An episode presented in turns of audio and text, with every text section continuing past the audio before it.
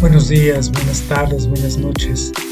Esto es Unbox, tu voz en línea. Educación, literatura, arte, ciencia y más. La cultura a tus oídos. Toda opinión aquí emitida es responsabilidad de quien la hace. Escucha y participa. Hola, ¿qué tal? Bienvenidos a Unbox, un proyecto personal que nació por el interés de ampliar el horizonte cultural. Doy gracias a todas las personas que me han apoyado para que el programa siga creciendo con nuevos temas de interés. Gracias por creer en este proyecto. Con este programa damos apertura a nuestra siguiente etapa, en la que hablaremos sobre temas de literatura en general, pero hoy hablaremos de poesía en particular. Y para esto tenemos un invitado especial, un amigo poeta. Soy Alcibiades Cruz y en esta ocasión surcaremos por la intimidad del quehacer poético. Gracias por escuchar. Mi querido Jesús, ¿cómo estás? Hola, ¿qué tal? ¿Cómo estás? Mi querido Alcibiades. Bien, bien, muy agradecido porque hayas aceptado esta invitación, caray, desde cuando ya tenía ganas de platicar sobre este tema. No, eh, el agradecido soy yo, este, pues mira, no sé si, si ya empezó la grabación, pero estaba oyendo la del compañero este, el maestro Carlos Aguilar de, Prepa me pareció sumamente interesante. Es una labor, digo, hay, hay que oír todas, ¿no? Pero me parece que esta labor nos está permitiendo, dando una plataforma de intercambio de eh, perspectivas, de este, visiones, estrategias docentes, eh, bastante enriquecedora y déjame decirlo, finalmente es una labor de, con un sentido social muy, muy importante. Entonces, que me invites a colaborar en esto es un privilegio para mí. No, pues yo también estoy muy contento y satisfecho de lo que ha surgido a través de este proyecto, mi querido Jesús. Fíjate que ha habido gente como todas las que he conocido a lo largo de mi vida que me han dejado mucho. Pues la gente que me conoce pues sabe que siempre, pues soy de fiar, ¿no? Y, y siempre tengo proyectos alternativos que siempre provocan, siempre hacen cosas eh, nuevas, sobre todo para el que quehacer docente. En eso han dado, mi querido Jesús. Y por eso la, la invitación a, a tu persona, porque dije, tengo que entrevistar a Jesús porque yo sé que él va a aportar mucho para la comunidad que estamos, eh, que cada día va creciendo y que estamos organizando en este canal. Pues bienvenido, pues, Jesús. Gracias, eh, pues en lo que yo pueda contribuir con, con, mucho gusto. Pues fíjate que yo pensé en un programa que hablara sobre literatura. Justamente pensé en un título eh, que eh, aludiera a tu quehacer poético. Y entonces pensé, dije, pues hable sobre su proceso creativo al escribir poesía, porque desde que yo te conozco, llevas la poesía en el corazón, mi querido Jesús. Pero antes, vamos a empezar ya con esto. Bienvenido, mi querido Jesús. Estoy muy contento. Déjame presentarte a la comunidad. Para hablarnos de este tema tenemos un invitado muy especial. Él es un poeta y sobre todo amigo de muchos años. Jesús Gómez Morán nació en 1969 en México, maestro y doctorante en letras por la Facultad de Filosofía y Letras de la UNAM. Ha ejercido eh, la docencia en la Universidad del Claustro eh, la UNAM y actualmente en el Instituto José Ramón Fernández y la UPN. Fue investigador en el Instituto de Investigaciones Filológicas de la UNAM, Premio de Ensayo Punto de Partida, UNAM 1992, autor de los libros Cantar sin Música, 1991, La Consagración de la Primavera, Epigrama sin Épica, 1998, Estancias, Premio UDEM 2002, Solo ocho poetas en 2006, Cánticos a Erígona en, el año de 2018, incluido en las antologías Eco de Voces 2004, Melíferas Bocas 2004 también, Animales Distintos 2008, Del Silencio hacia la Luz, Mapa Poético de México en 2008, 40 Barcos de Guerra en 2009, O Medusa Dual con poemas traducidos al portugués en el 2017 y otras voces se agitan en el 2019. Eh, bienvenido a Unbox, tu voz en línea, mi querido Jesús, y te agradezco por apadrinar con este programa el apartado de literatura. Muchas gracias y bienvenido. No, pues, eh, Japito, este, Alcibiades, muchas gracias. Este, e, es un honor para mí, e, es, cierto. Este proyecto Omox tiene varias vertientes y, pues sí, hay que darle a la parte estrictamente literaria y, por lo tanto, me siento muy eh, privilegiado de que empecemos, pues, hablando de esas eh, punzadas de la escritura que no me han abandonado desde hace muchos años. Y es que desde que yo te conozco, mi querido Jesús, siempre estás escribiendo y escribiendo y, se ve pues todo en todo tu currículum, pues tu, tu labor, ¿no? Y qué mejor que promoverla ante la sociedad sobre todo los alumnos, ¿no? Que sepan que la poesía es un mundo enorme y vasto y que tiene mucho por ofrecer. Entonces a mí me gustaría llevar el programa así que nos, en lo que vamos platicando sobre cuál es tu quehacer poético, pues que nos leas algo que has escrito. ¿Qué te parece, mi Jesús? Bien, sí, sí, sí, vamos, sí, si te parece, vamos de lo más reciente y para hacerlo interesante, remontarnos en la línea del tiempo, déjame este, leer un, un, este, un texto, un poema. Bueno, esto aparece, hago la mención, este, es, mi libro más reciente, Cánticos Agrígona. Eh, tiene, tiene una cercanía no, no me atrevería ni a, categorizarlos netamente como sonetos, si bien el, propósito es intentar un acercamiento a esta forma poética de una manera, diría yo, postmoderna, ¿no?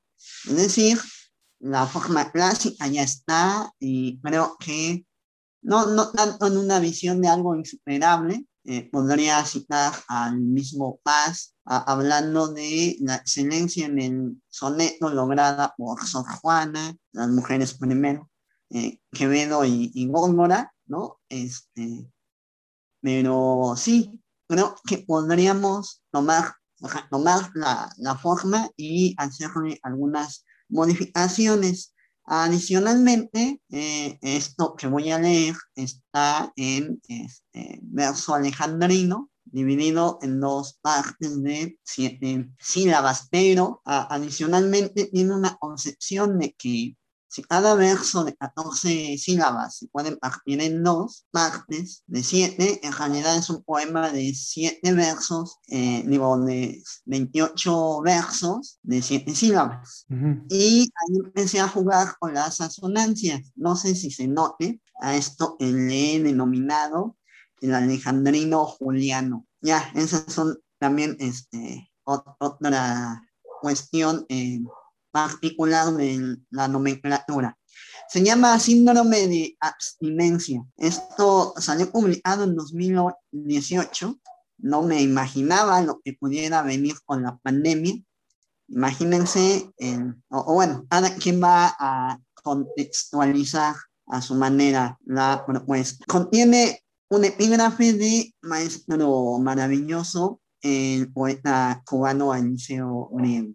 Estás aquí, no estás, no entiendo nada, porque es el comedor, pero la puerta no da al jardín, sino que da a la luna, no da a la luna, sino a un circo helado. Para limpiar los trastos, mi madre usaba tierra. Para limpiar mis ojos, bastaran tus labios el mismo preso en suba que mi abstinencia jure. No es el inferior párpado al superior idéntico, mas como labios se abren para probar que vamos cosidos a la misma nube que aguarda el día que metas tu pie al charco de mis ojos. Si hoy nuestros corazones son nueces quebradas bajo un árbol, nunca deja tu sal de arder en mis pupilas de lavar mi alma bajo tu pestañeo en la lluvia.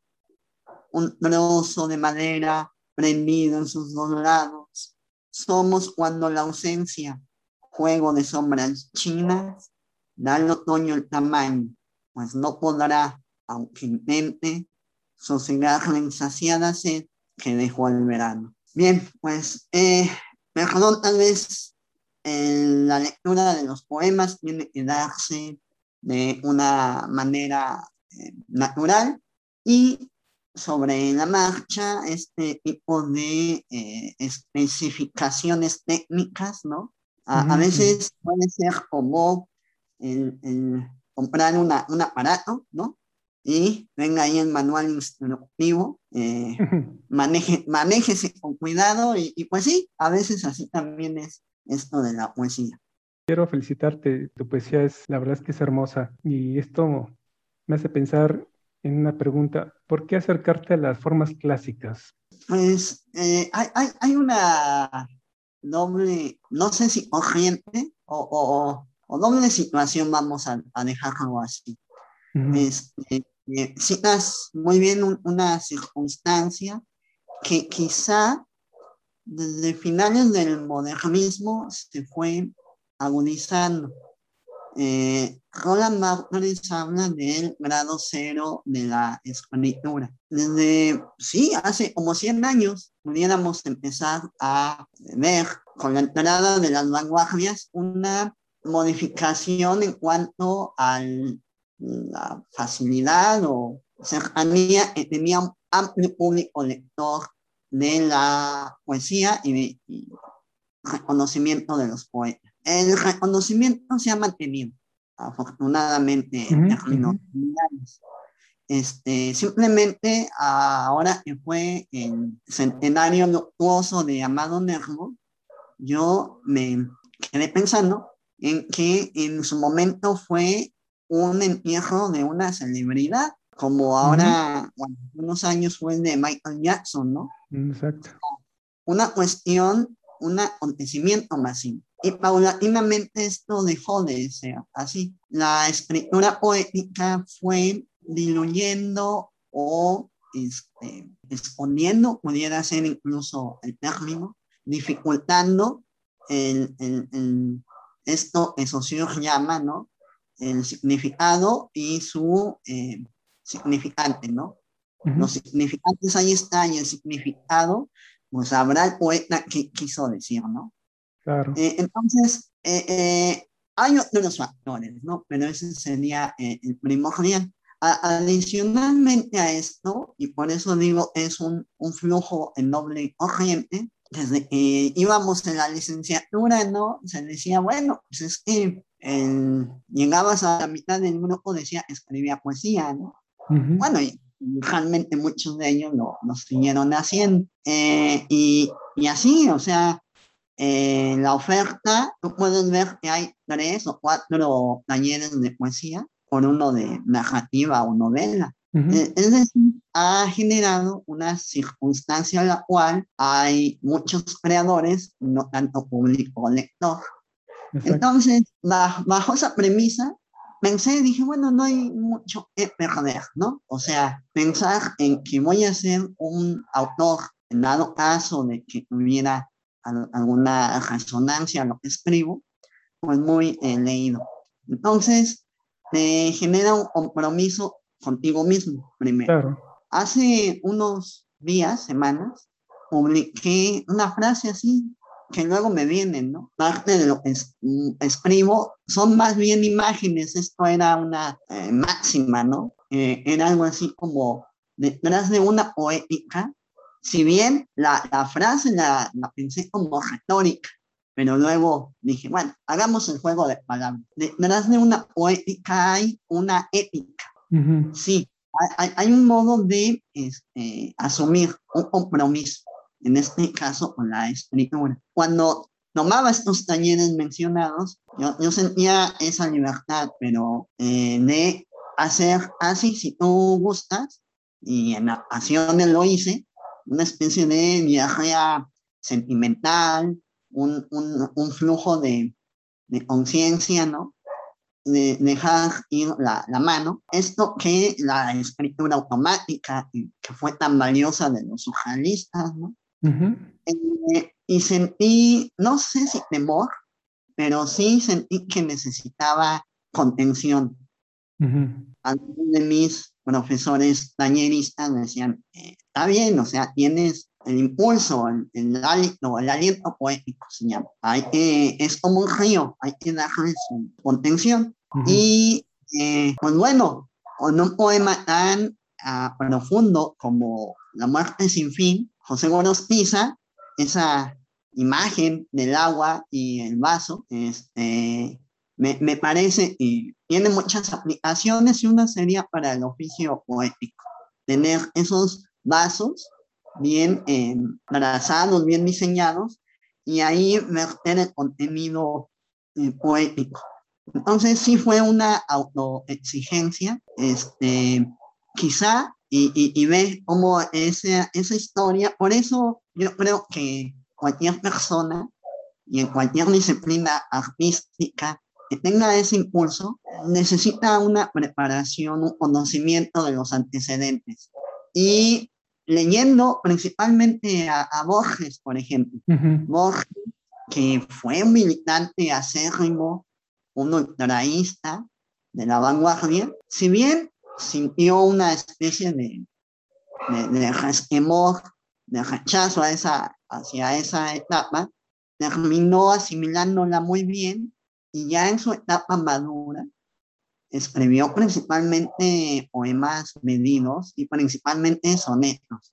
Y son sonetos de una brillantez este, lúcida. Eh, entonces, también lo que situaba yo hace un rato, ¿no? Eh, si, si, yo perteneciera a alguna generación de la mitad del siglo XX, sentiría ese resabio o inclusive ese, esa negación a buscar escribir en formas este, eh, poéticas fijas.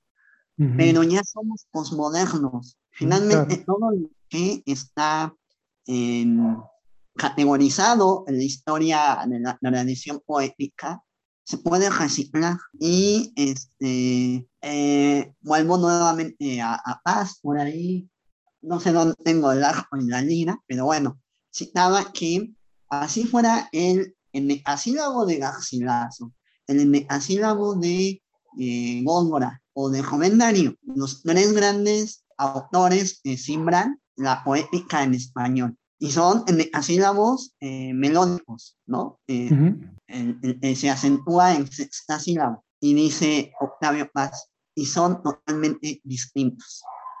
Entonces me quedé pensando y dije, aunque yo escriba en asílabos en el siglo XXI, se va anotar. Y sí, tengo los referentes, esto de toda una tradición brillante de los autores previos, pero son otra cosa al mismo tiempo, porque mi tiempo y mi espacio es distinto al de ellos. Sí, desde luego. Y yo estoy de acuerdo contigo, Jesús, porque acercarnos en primera instancia a, la cultura clásica, pues eh, nos ayudan mucho a entender la poesía, ¿no? Yo recuerdo una entrevista que le hicieron a José Luis Cuevas, que decía que a sus alumnos les ponía a dibujar un caballo, ¿no? Con las medidas exactas, las proporciones y, y muy, muy, muy a detalle. Y entonces decía, bueno, y una vez que lo dominan, bueno, hazme lo que quieras, dame tu interpretación, ¿no? Y yo creo que también se aplica a la poesía, ¿no? Un poco que una vez que conozcas, pues el contexto, las métricas, los estilos, entonces ya haz tu propio estilo, ¿no? con base en lo que leíste, como justo como tú dices, ¿no? Porque al final de cuentas, la percepción, como bien dices, va a ser otra.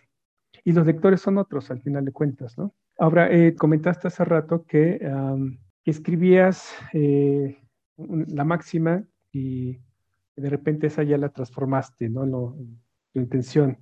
¿Cómo te llegan esas ideas, esas imágenes, Jesús, cuando quieres hacer poesía? ¿Estás pensando todo el tiempo en poesía o, es, la, es la palabra la que te llega, es la imagen la que te llega y la transformas en palabra? ¿Cómo es este proceso? Mira, eh, es quizá la más difícil de todas las preguntas que pudieran hacerme. Mm, no sé si haya más situaciones. Al menos ahorita dos te puedo mencionar. Una es que uno se autoimponga, ¿no? Es decir, tengo como que una sensación y la tengo que poner en, palabras. Eh, es decir, que tú vas y buscas lo, aterrizar una impresión, una, un momento, una situación límite o, o, la contemplación de algo. Eh, otras, eh, yo le tengo un poquito de más. Este, Creo que nos cortamos, Jesús. Sí. Eh, bueno, decía que esta manera de ir a, buscar lo que uno quisiera decir, es, digo, también es válido, pero es como una especie de autoimposición o escribir bajo prescripción, aunque sea personal. Eh, pero e, es la que puede estar una, con una intención un poquito más bajo el dominio de, de uno. La, el otro modo son eh, situaciones, yo diría, oníricas, ¿no? a, veces y aspectos nacidos en el sueño, palabras que me vienen cuando estoy dormido y digo, ah, y, y además hasta a veces me pongo a ver los acentos del verso este, dormido, ¿no? Una cosa. Interesante. a Freud le encantaría eso, escuchar eso. y, pero no necesariamente, hay, hay, fíjate, ahora sí que me, me planteabas la intención de esta entrevista y, y, mira, me pasa mucho cuando hago alguna actividad este, física rutinaria, que puede ser caminar o, ir a coger, ¿no? Eh, a veces caminando por la ciudad y, básicamente solo. Si vas acompañado, pues vas o hablando con alguien no, no hay como ese flujo de conciencia interna. Entonces, voy caminando y de manera, podría pensar involuntaria, llegan esas imágenes, flashazos, palabras. Y, y pues a, a, veces es lo que pasa, llego a mi casa o me, me siento en algún lugar y órale, eso eh, empezó a salir con, con, una contundencia que la percibes, pues va, ¿no? La, la, la, plasmar. Nada más que ahí el, el, problema es que puedes tener una especie de rompecabezas y luego cómo le das una estructura. Uh -huh. es, es, un reto interesante.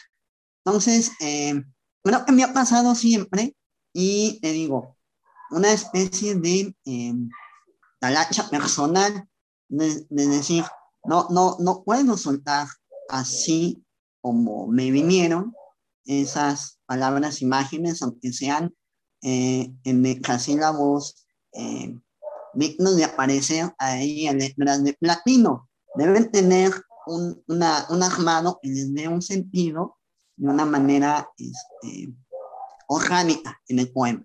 Y claro. bueno, el, el, trabajar con sonetos. He tratado la décima, la décima no me sale muy bien, he de confesar. Y el haiku, bueno, y además el haiku tiene la virtud de su brevedad, ¿no? Uh -huh, este, uh -huh. Que eh, ahí sí, de manera mental, lo puedes ir pensando. Sé de poetas, más en la historia, que eh, todo un soneto y pudiera hacer toda una un poema en octavas este, reales, lo pensaban, lo memorizaban, lo corregían mentalmente y luego lo escribían. Esa era, podría ser una um, explicación de autores. Algún día hablando con este viejo conocido, eh, gran maestro, Marco Antonio Campos, eh, comentábamos de joven Darío que no, se rescataron algunos facsímiles y decía, es el señor no corregía prácticamente. de una sola tirada. Ajá, como ya no tenía la cabeza, lo, uh -huh. lo escribí. Yo puedo pensar que lo corregía mentalmente y luego ya lo, lo, lo plasmara. Entonces, a mí no me pasaría así, porque pues sí, cada verso estoy sometiéndolo a ver qué variantes puede tener para que quede bien a mi criterio. Y claro. en el caso del haiku, pues eso lo puedo hacer porque al ser más breve, pues la oración es más sencilla en principio. Pero es un poema de una altísima complejidad y condensación que recién estoy aprendiendo cómo se concibió originalmente en el Japón gracias a una amiga que me ha pedido acuñarla en la traducción de eh, haikus japoneses al español. Qué interesante. Yo desde que te conozco, y eso voy a hacer un comentario a todos quienes nos escuchan en este momento, eh, siempre traías un cuadernito, ¿no?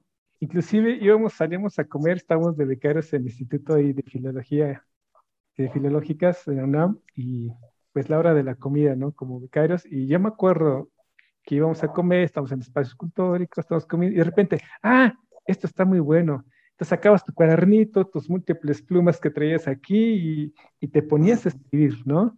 Entonces siempre estabas como que muy, muy abstraído de, de, la realidad para encontrarte con, con, las palabras todo el tiempo. Eh, ese es, finalmente, ese ha sido tu método para escribir Jesús, o sea, siempre con el cuadernito, porque yo desde hace tiempo eh, pues tengo la intención también de escribir y he adoptado justamente esa, esa técnica. Y me acuerdo mucho de ti porque se me vienen a la mente ideas y las plasmo, ¿no? Pero bueno, ese será para otro tema. Ese es tu método, Jesús, el de escribir las ideas y después cómo vas armando el texto, porque bien dices que te encuentras en la problemática de, de rompecabezas. Tienes que armar, tienes que, cómo, ligas eh, esa, esa imagen, digámoslo así, con, con, otra, cómo las pegas o esa, esa imagen da para más. Y ahí se desprende como un racimo de, de palabras, de construcciones, de imágenes.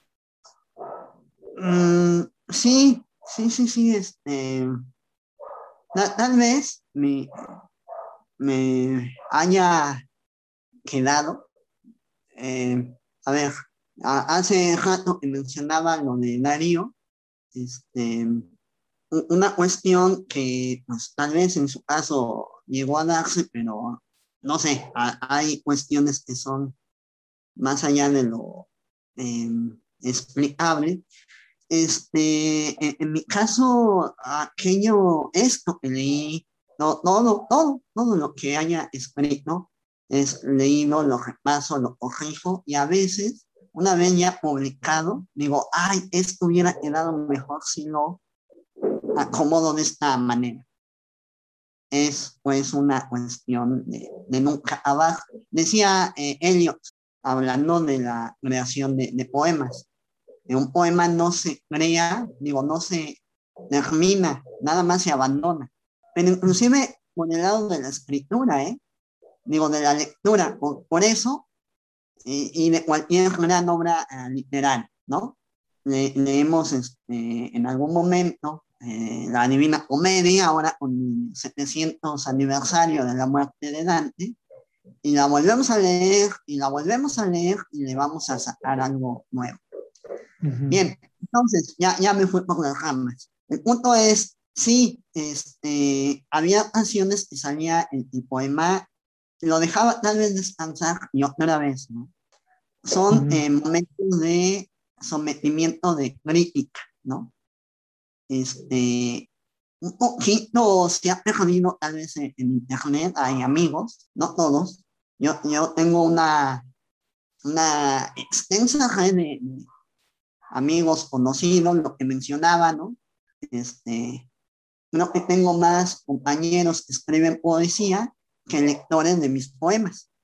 Pero bueno, eh, el punto es que este, algunos de ellos van subiendo su poema y yo me quedo pensando, inclusive yo, si realmente hubo el momento suficiente para haberlo eh, revisado detalles.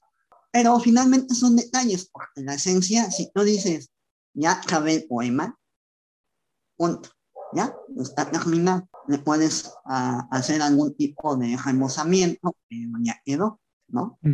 Eh, creo yo que, las, la extensión determina y eh, menciono nuevamente la, la, precaución de no desbordarme demasiado, me llevó a, a, a buscar en, en, en, el caso de estas aproximaciones al soneto, tener con la mayor certeza posible, más o menos el arranque de el impulso de ese poema, ya para no hablar tanto de soneto en sí, y cómo va a terminar. Entonces, e inclusive para mí se volvía una aventura, porque dije, ay, ya sé cómo empieza y cómo lo quiero acabar. Pero en el Inter, el desarrollo, a ver cómo, cómo, se va a dar, ¿no? Entonces, este, diría que uh, tengo mi banco, ¿no? De frases y, uno tiene que, pues sí, como una especie de, de, de juego de Lego, ¿no? Ir armando la pieza para que se eh, acomode en su lugar. Ahora bien, esto parecería de todos modos algo aleatorio, ¿no? Porque este, como cada vez es exquisito volviendo con los surrealistas. No sé, yo, yo creo que de algún modo eh, inconsciente hay una eh, prefiguración en, en nuestra mente que está apuntando hacia ese tema o asunto o el contenido del poema, ¿no? Y que eh, como si fueran puntas de iceberg, ¿no? Ah, en algunas palabras sale a, a, flote, sale a relucir como por dónde va en, la escritura. Entonces, mi tarea como oficio en la pluma es la parte de lo que está debajo del agua, es tratar de ver cuál sería ese entramado no sé, inclusive el psicoanálisis creo que procede así, ¿no? El paciente da algunas señales con comportamientos, actos fallidos, lapsos, ¿no? Y el psicoanalista tiene que meterse en ese trasfondo para tratar de darle sentido a todo eso que acaba mostrándose arriba de la superficie. Entonces, por eso digo que incluso es un descubrimiento para, para mí mismo. Esto en cuanto a, poemas no tan extensos, pero en algunos casos sí me he lanzado al reto de hacer un gran poema, o, pues sí, ¿no? Este, sentir este, perder el respeto, tengo que decirlo así, ¿no? hay algunos a quienes pueden poner el pensar en un primero sueño, en una suave patria, en una piedra del sol, muerte sin fin que mencioné, ¿no? Eh, son retos también, ¿no? Y ahí, ahí el reto es mayor porque este, el poema extenso puede volverse como el, la novela, ¿no? Una, eh, un maratón, un maratón tanto para escribir como el, el producto final. Y, este, por ejemplo, citando ahora a Julio Cortázar, ¿no? decía que el cuento, el maestro del cuento, igual que Borges, este, gana por knockout y la novela gana por puntos. y él también escribió novela, cosa que no hizo Borges. Bueno, eh, lo que pasa es que debe de mantener una novela el, y como el poema del ajo aliento, el, el, interés. De todos modos, va a haber momentos en que, no sé si así, ¿no? Un momento de despegue de la novela, ¿no? Por eso las frases con las que arranca tienen que ser memorables. Y este, en algunos momentos va a haber mesetas, ¿no? En el desarrollo que no va a subir pero hay retos que no decaiga el interés, si no, pues las abandonamos. Exactamente pasa lo mismo con un poema de largo aliento. Ya despegaste, al menos de lo que se trata en una metáfora aeronáutica es mantener la altura, porque si no, en dado momento se te viene la aeronave para abajo y a ver qué volver a recuperar altura a veces es más difícil. Sí, sí, sí, definitivamente. Eh, en todo caso, pues eh, podemos, no sé, comentar, todo esto es un proceso mental constante, continuo, todo el tiempo estar eh, maniobrando en mente las palabras, los, los, versos, las rimas, para que ah, pues hagas ese entramado y por fin logres culminar el poema. Pocos, como bien dices, eh, se me ocurre Jaime Sabines, quien dijo que una ocasión también el que él escribía de una tirada, ¿no? Y que si había algunas correcciones que hacerle, pues eran las mismas, ¿no? Digo, difícilmente eh, pocos podemos llegar a esa, a esa, no sé, esa habilidad tan, tan clara, ¿no? Pero creo yo que pues, finalmente es un constante ejercicio mental. Sin duda, y, y, bueno, ahora que mencionas al, maestro Sabines, eh, no sé, a, a, lo mejor de algún modo este, es, es, una influencia quizá no tan consciente mía, si, si bien en, en, su momento lo leí muy, pues, muy apasionadamente, que es como hay que leer a, Sabines. Eh, si, si, lo ves ahora, caray, no, me vas a hacer escribir un ensayo sobre e, esa generación de medios bueno, más o menos ahí se va con Bonifaz Nuño, y ahorita lo, lo comento de él. Pero en el caso de Sabines tenemos un poema extenso que es algo sobre la muerte del mayor Sabines. Y hay partes del poema de, de cómo el tema de la muerte le da estructura a este poema de la Aliento. Son sonetos, ¿no?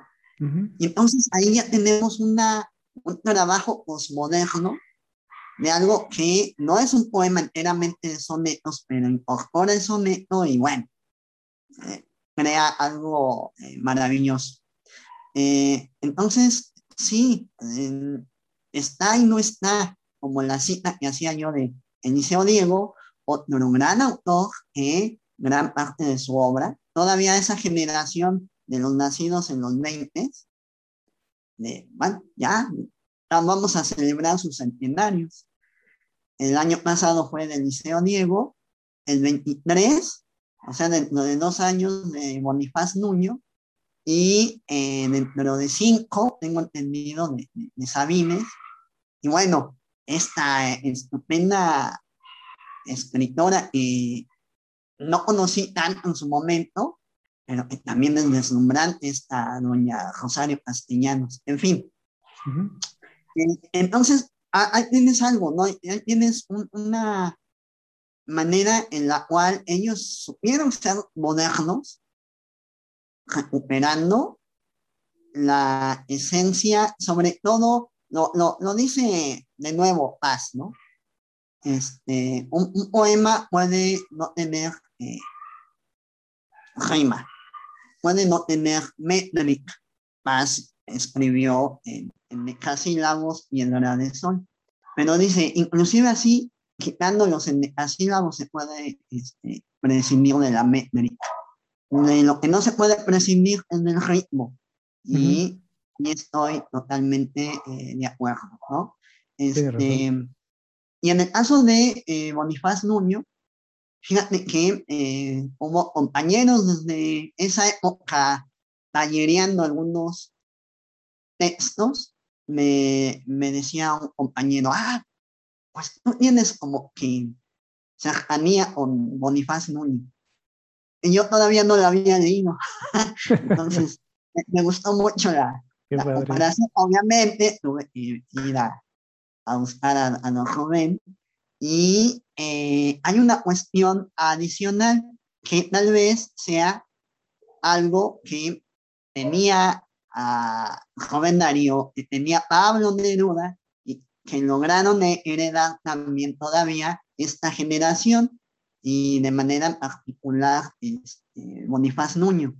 El oído, ¿no?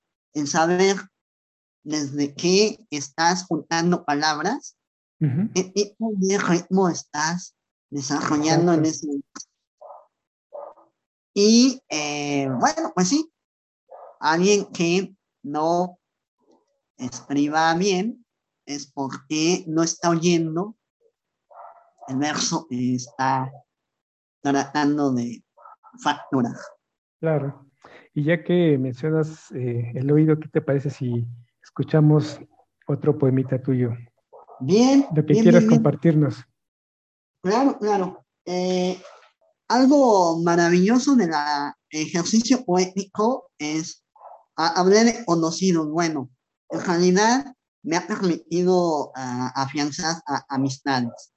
Y eh, en, esa, en esa labor de, de difusión hay, eh, voy, a, voy a mencionar tres nombres eh, muy, muy, entrañables. Uno es este, eh, Jorge Contreras, eh, poeta de Izañuca. Izañuca en, Hidalgo. Y digo, también es muy grato referirme a él, porque, bueno, él, él es nativo de, del estado de Hidalgo, pero mis papás también, ¿no? Entonces, yo siento mucha cercanía y es, es como mi, mi, raíz, ¿no? Él eh, venía, no, eh, eh, en Oaxaca, Tomás, realizando el Festival Internacional de Poesía Ignacio Rodríguez Galván, hablando de grandes poetas de gran aliento y de poemas de gran aliento. Su profecía de Guatimoc me parece es un, poema que merece más reconocimiento. En 2016 eh, fue el centenario del nacimiento, el segundo centenario de Rodríguez Galván, hizo el festival y yo tuve la oportunidad de participar. Eh, conocí a dos, bueno, uno ya era mi amigo, es este, Fernando Reyes, y otro es un poeta este, brasileño, Leo González. Él, estuvo presente y, bueno, fue, fueron tres, cuatro días maravillosos, una programación creo que de toda una semana, más o menos.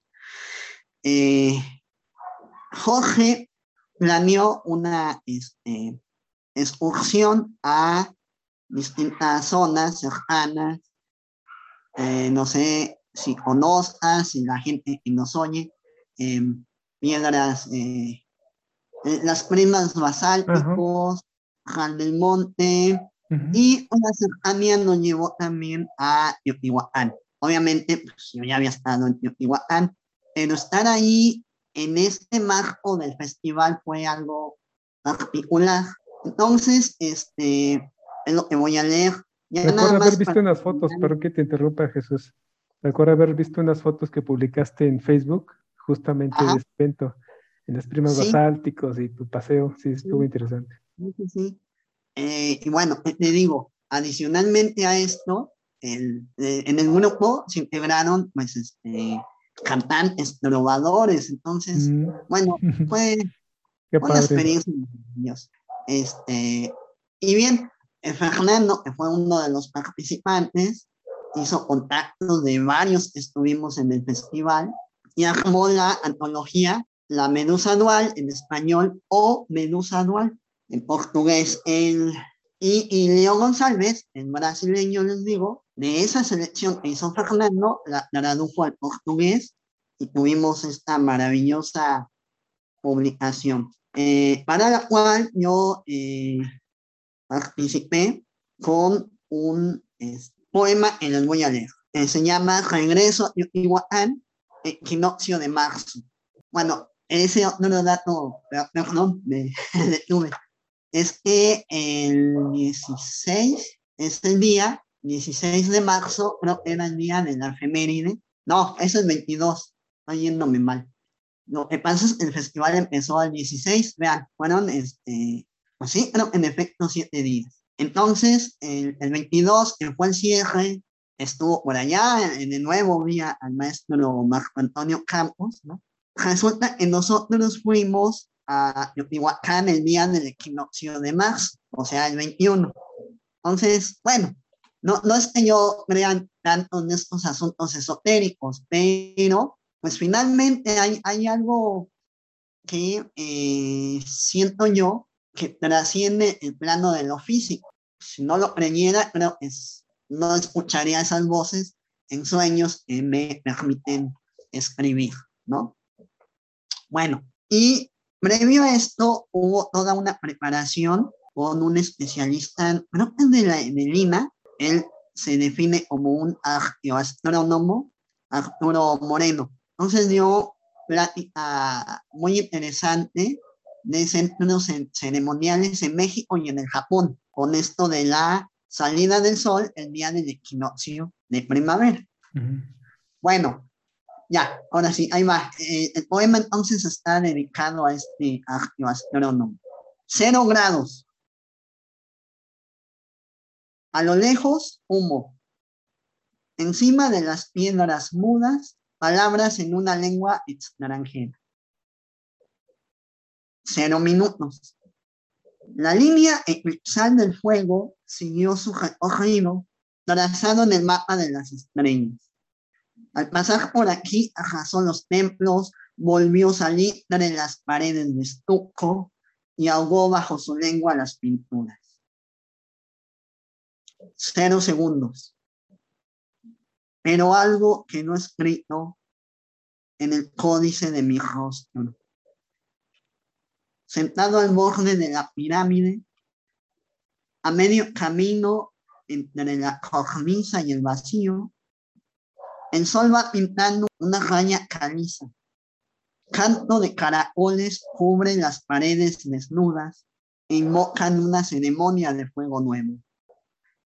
Y no hay duda, eso que a lo lejos se ve es humo. Qué padre. Me hiciste estar ahí en, en las ruinas. Pues, imaginaba justamente el momento. Y eso, pocos, y ese es el trabajo también muy difícil del poeta, ¿no? Trasladar eh, al lector, jalarlo para que entre en tu, en tu mundo. Desde luego desde su perspectiva, porque una cosa es lo que tú escribes eh, y otra cosa está en la, interpretación del lector, ¿no? Pues mira, en este caso, este, ya, ya, eh, la, la, intención es confesar esa, en ese laboratorio, eh, sí, fue más o menos así como mentalmente te lo hayas representado. Eh, hubo un momento que me aparté del grupo subido en uno de los tantos eh, construcciones de esta ciudad mágica y en efecto a lo lejos se veía humo de la panorámica, ¿no? Y, y, y esas líneas iniciales salieron ahí, ahí al ladito de la pirámide. Ya ves que te mencioné que a veces sí logro más o menos armar la base de un poema, de un jalón, y luego la corrección, ¿no? Eh, pues bueno, por eso al, al, momento en el que viene la invitación me di cuenta que este poema nacido al momento del el encuentro pues debía rendir homenaje a la situación en, dentro del cual se, se, produjo. Oye, y hablando de esos, de esos primeros, esos esbozos, cómo va, eh, cómo te nace, cómo te dan las imágenes, ¿recuerdas tu, tu primer eh, esbozo de poesía, tu primer poema? Así que, de, que te llega a la mente, cómo es que, y de qué trató, por supuesto, si lo recuerdas. Y si lo tienes por ahí, eh, una vez que lo leas después de muchos años, eh, ¿cómo te sientes en este sentido de verlo, una lectura ya con muchísima experiencia? Ay, eh... Pero, bueno, yo sé que ha de estar por ahí. No, no, la mano. Más bien salió un libro de la primaria, una libreta de la primaria. Ah, qué padre. o sea, ya desde la primaria. Mis dibujitos. Venía la fecha 13 de enero de 1977. Eh, pero en su manera, ah, y, los famosos ejercicios. El chupón de licha es de, ¿eh? ¿Eh? de miel. Esa mochila tiene chocolate. Bueno, este, ¿por qué no pensar en, en esas frases que iban soltando las docentes, las maestras, a ver, hagan planas, ¿no? Y uno ahí haciendo planas. Sí, es un modo tradicional que ya se supone debe estar rebasado en, la, en la docencia. Pero, a ver, fíjate, ¿no? Tú, lo dijiste muy bien hace rato. Em, los poetas solemos vivir en la luna. Y bueno, no es que yo lo justifique, pero sí es como una especie de realidad alterna. Cuando se habla de, ya, en un lenguaje más técnico, de aprendizaje significativo, se plantea en función de algo que sea vivencial para los niños. Pues tal vez si mi mochila tenga chocolate, y pueda hacer esto. significativo. El chupón, pues tal vez, pero licha, pues ya saben será licha, ¿no? Entonces, puedo imaginar ahora en, en esta etapa de, o sea, analizar cómo será el proceso de enseñanza-aprendizaje, que ese niño era yo, quedó pensando, imaginando las posibles lichas que pueda haber en el mundo. Y entonces es traerte de ese plano eh, real, ¿no? A ese plano presente. Te va a llevar a otro tiempo, a otro lugar, porque, pues bueno, también es cierto que no vamos a quedarnos con la, bueno, no sé, tal vez habrá quien con una economía mental no, no lo haga, eh, pero la, la, tendencia natural del pensamiento es llenar huecos de información.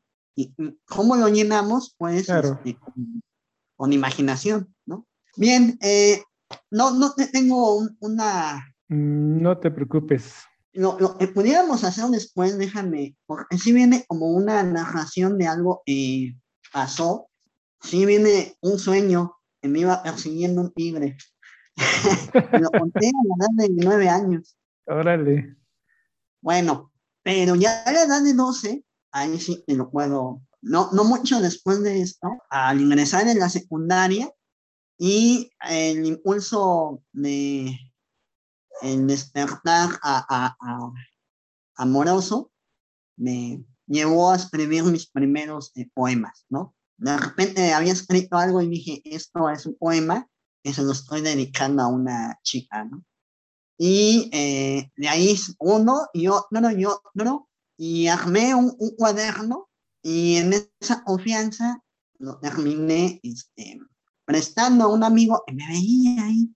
Todos los demás andaban en los asuntos. Como yo te veía cuando estábamos comiendo y tú escribiendo. Y...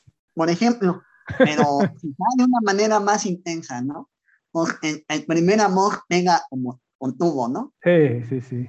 Oye, a ver, escríbeme, ¿no? Pues este sí, ya sabes que me gusta su tanita y pues son poemas. A ver, préstame, ¿ves que son? No, pues me lo llevo a mi casa, me dijo mi amigo. Y ya cuando me voy dando cuenta, estaba circulando en el salón. bueno, ya, ¿no? Me, me di, fue mi primer este, promotor literario. Este, gran amigo hasta la fecha.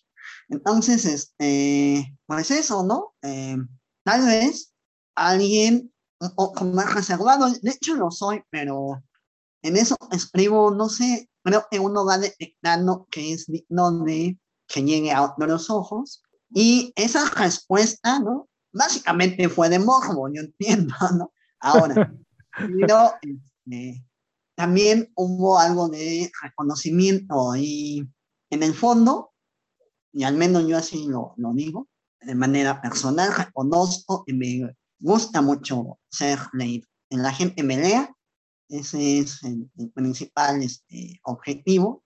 Y, este, y eso lo descubrí en, en esos primeros este, poemitas de, de, secundaria, que sí, por ahí deben de estar, pero híjoles, me llevaría como un buen tiempo en localizar ese material incunable. Ya tienes una tarea, mi querido Jesús, ¿no? No, tengo para, muchas. para una siguiente, entre muchas otras tareas, para una siguiente charla. Oye, y hablando de, de, de, de poesía y primeros amores, ¿cuál es eh, tu tema principal en tu poesía? Porque hablas de muchas cosas, eh, ¿no? Personas, momentos. ¿Cuál es tu temática principal? Bueno, gracias. Eh, pues yo todavía a estas alturas diría que la, temática amorosa es predominante en mi escritura. En dado momento, este, aspectos ligados a, a, la nostalgia, no sé. A ver, eh, ya, ya estábamos revisando un poquito de mi, mi bibliografía. Eh, o sea, son poemas exclusivamente amorosos. En todo caso, erótico amorosos, porque en, en, una etapa de madurez, ¿no? Este, la, la, la vivencia de lo corporal es este, vivida más a, mayor plenitud. hay una historia de una relación, su momento más importante y bueno, su, su terminación. Lo que apareció es la publicación anterior. Bueno, hay, hay otras por ahí, pero lo que mencioné de la en antología, el, menciono de la medusa dual lo vuelve entrañable, ¿no? Este poema eh, que en cierta medida se puede enlazar a esa línea temática trabajada por eh, nuestros amigos y conocidos de filológicas, este, Rodolfo Mata y Gustavo Jiménez. este, un horizonte de poesía, creo que se llama. Sí, horizonte de poesía. A, a, poetas que escribieron en relativo a alguna ruina prehispánica. luego viene uno que se llama Donde habla la ceniza, que también es de temática amorosa, y al final viene un soneto. Los otros dos son de eh, medidos. El soneto lo escribí, bueno, pues ahora van a ser este, ya siete años, de, eh, en relación a la desaparición de los 43 de Ayotzinapa. Entonces, pues sí, en dado momento también el, tema eh, político ha sido importante para, para mí. No, no tanto, pero, pero sí ha estado presente. Antes está este libro colectivo, es Solo ocho poetas, de 2006. Una sección de la cual participo tiene, este, e, está integrada por lo que serían unos 16 eh, sonetos o acercamiento al soneto. Es decir, esto yo ya lo vengo eh, desarrollando de, de, tiempo atrás. Está el premio de poesía Universidad de Monterrey, en 2002. Es una publicación, es básicamente un folletito. Entonces, la parte viene con el, eh, la, la, escritora Cristina Jaspón, ella ganó el cuento y yo obtuve el premio en poesía. Bueno, y qué, perdón que te interrumpa tantito, Jesús. Eh, para quienes nos están escuchando en este momento, les comunico que hay una premisa en en la página de Onbox. Se ha creado una galería de todos tus libros para que todos quienes estén interesados en acercarse a la poesía de mi amigo Jesús Gómez Morán puedan eh, echarle una ojeada y algo maravilloso, eh, escribirle y para que ellos puedan adquirir una, un ejemplar autografiado y dedicado de tu puño y letra. Entonces no, no olviden pasar por la página, se les va a dar el link aquí en la descripción de, del, audio y del video para quienes también nos están escuchando por YouTube. Y véanlo, se van a encontrar con cosas espléndidas de, de mi querido poeta, amigo Jesús Gómez Morán. Bien, pues este, aquí ya nada más rápidamente mencionarles estancias. Eh, son poemas de Lajo Aliento, pero no tan extenso, al menos el primero, pero la temática está relacionada a sitios de San Luis Potosí, estancia sería como el, eso, pasear por la ciudad colonial, el retablo de Carmen, que hace referencia a un, eh, un, pues eso, un, retablo, es una muestra eh, escultórica pues, alucinante, que está dentro de, del templo, y que yo, con este asunto de la Semana Santa, eh, la procesión del silencio, retomo como estructura el asunto de las siete palabras para darle una especie de esqueleto al poema. Y el último es un poquito más, este, em, un poquito más suelto. Mantuve el título en francés, de Catedral Anglouti, en español es la Catedral Sumergida. Y bueno, este, no sé si me permitan leer. Por supuesto que sí y, ya no sé si estemos cansando a nuestros escuchas, pero sí esta parte me, me gustaría, eh, también por esas referencias, un poco poema collage, no sé, no, no quiero ser yo el que explique lo que escribo. Eh, está dividido en cuatro partes, leo la última para dejar una impresión más completa. Nada es, ah, eh, bueno, al, final van a entender a qué me refiero. Nada ocurre de las cúpulas como reflejos, imágenes vacías en tus palabras viajaron, como su oración infinita de un instante hierno la silenciosa piel de la brisa nocturna. Como cruzar un puente colgante, lesionado el tobillo del empeño, con las yemas hinchadas por un semen, tibio eructo de anguilas sonámbulas. Nada más sospechoso que los sobresaltos de tu sangre en la noche sin sombras. La fachada del templo mira hacia el frontispicio oculto de la luna, donde las garzas rondan los días de cabañuela y el aire un acento de piano riela en lontananza el punto de fuga del paisaje señalado por la torre de la parroquia hundida, sepultada en el ataúd móvil de un lago donde bullen piedras que como notas emergen el milagro de andar ceñida por tiempos antiguos, donde el sol caminaba como quien porta una sonrisa por tridente. En medio de este páramo casi estéril y tiene la cabeza libre para sin distorsión mirar el giratorio crucigrama trazado por las estrellas. El otoño persigue a sus hijos. Siempre habrá una mujer leyendo en el parque a deshoras, una noveleta, los amantes que se aman como sordomudos, facturando el resumen del cielo en una gota de cera y soledad, artificio de un viaje calmoso que culmina la paz de Brindisi. ¿No es así, José Carlos? Tú dilo. Pero muy poco importa eso cuando el alba es cierta melodía entrañable que tocara Jean-Pierre Rampal y ahora ya no importa quién la haya tocado, que todos los poemas son el mismo y ninguno, cualquier alba en que nadie crea, ni yo, en tu retorno, tu amor se encenderá como una farola de papel que te cubre de esa angina de pecho. Y luego de vivido este divorcio terrible con la belleza, irá a ahogarse la esclerosis en la ilusión satura bajo los párpados fieles en continuar la trayectoria de las nubes, que número cariz de un manantial refracta la epifanía loca de saber el mundo aún puede acabarse un día. En San Luis Potosí, camino a Tierra Nueva, hay una presa donde quedó sepultado un pueblo.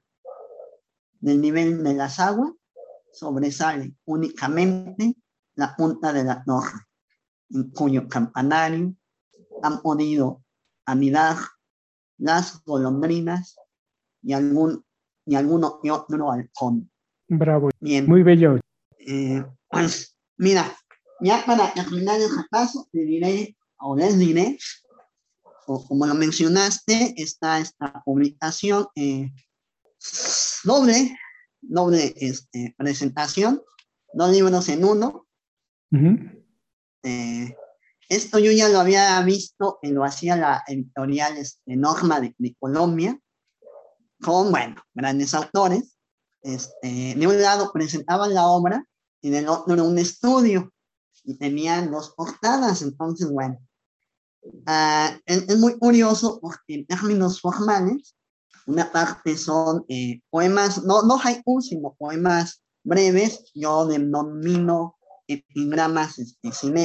Y de este lado tenemos una, este, la consagración de la primavera, que de nuevo sería una especie de poema continental.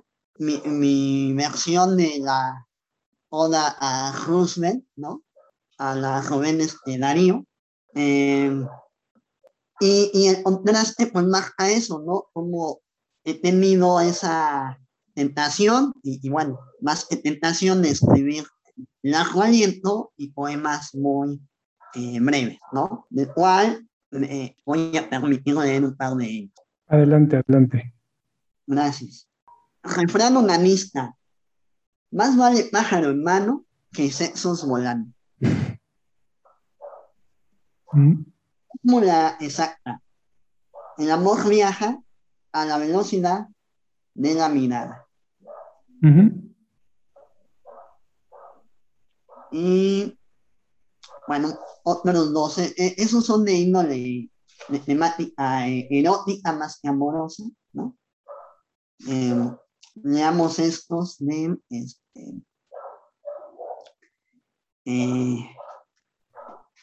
¿Cómo la llamé? Este también tiene su. Retando a la retórica. Retando a la retórica. La evidencia. Para conocer el ritmo de un poeta, basta ver cómo camina. Y veredicto irrevocable. Nadie es poeta hasta que demuestren lo contrario. Ujú.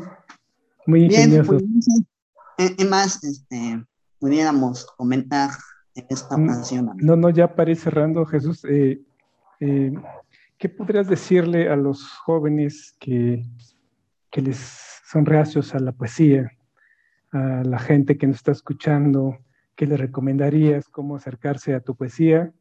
Y en general la literatura, porque vivimos en un país eh, que, que, que no lee, ¿no?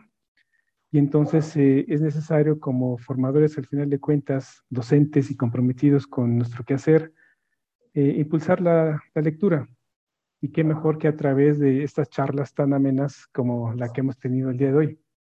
¿Qué nos puede decir Jesús al respecto? Bueno, eh, se me ocurre ahorita, no, no hay fórmulas mágicas, creo que para escribir y pues, tampoco para leer. Es, pero se me ocurre regresar a nuestros libros de, de primaria.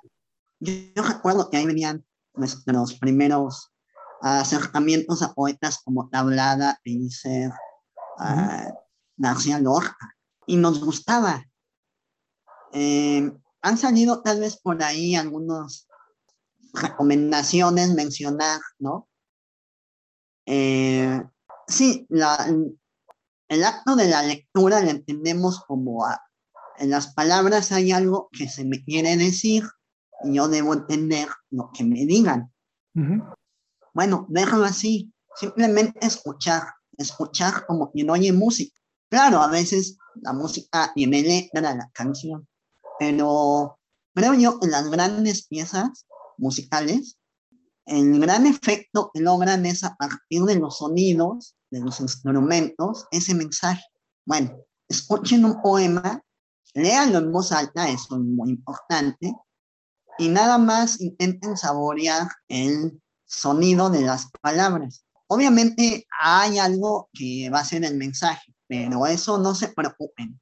Eso tal vez les caerá el 20 después. Simplemente lean, disfruten esa lectura, sientan el ritmo, la música, y lo demás, pues ya vendrá a su tiempo. Claro, justo como en una entrevista que le hicieron, a, bueno, una ponencia en la cual participó Marco Antonio Campos y hablaba de Rubén Bonifaz Nuño. Es que cuando uno lo lee es tan musical que solo te lleva, ¿no? Y yo creo que en ese sentido habría que invitar a nuestros lectores a que hagan eso justamente, se dejen primero llevar por, por el ritmo, por las palabras, y ya después un ejercicio este, más, eh, más completo es de, de decir qué me quiere decir las palabras, ¿no? Y, y ir así comprendiendo todo lo que nos quiso decir el escritor, poco a poco, como bien dices, ¿no? Muy bien, pues sí, suscribo totalmente al maestro Campos y al maestro Bonifaz Núñez.